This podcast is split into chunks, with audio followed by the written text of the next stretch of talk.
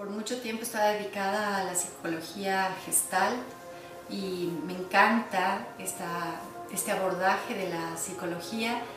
Y al mismo tiempo estaba yo en el yoga y tenía como estos dos espacios muy separados, entonces en un momento me ponía el traje de yoga y daba mis clases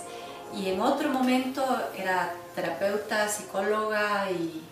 iba a mi consultorio y hacía esto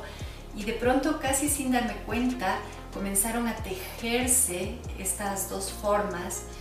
y comencé a darme cuenta que había elementos del yoga que me eran súper valiosos en la terapia, sobre todo porque yo estoy acostumbrada a mirar los gestos del cuerpo.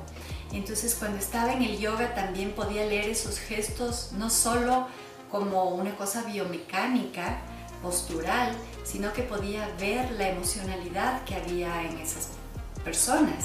Así que comenzó dentro de mí a tejerse esta información y poco a poco fui como asumiendo que yo no era solo psicóloga o solo yogi y que estas eran dos cosas y dos mundos aparte, sino que yo era todo eso. Entonces Verónica Oquendo como terapeuta, como profesora de yoga, podía perfectamente trabajar, unir estos dos campos. Y luego más tarde vino la acupuntura, vino movimiento inteligente con Lea Kaufman. Eh, Jill me guió muchísimo, mi profesor de meditación y de trabajo energético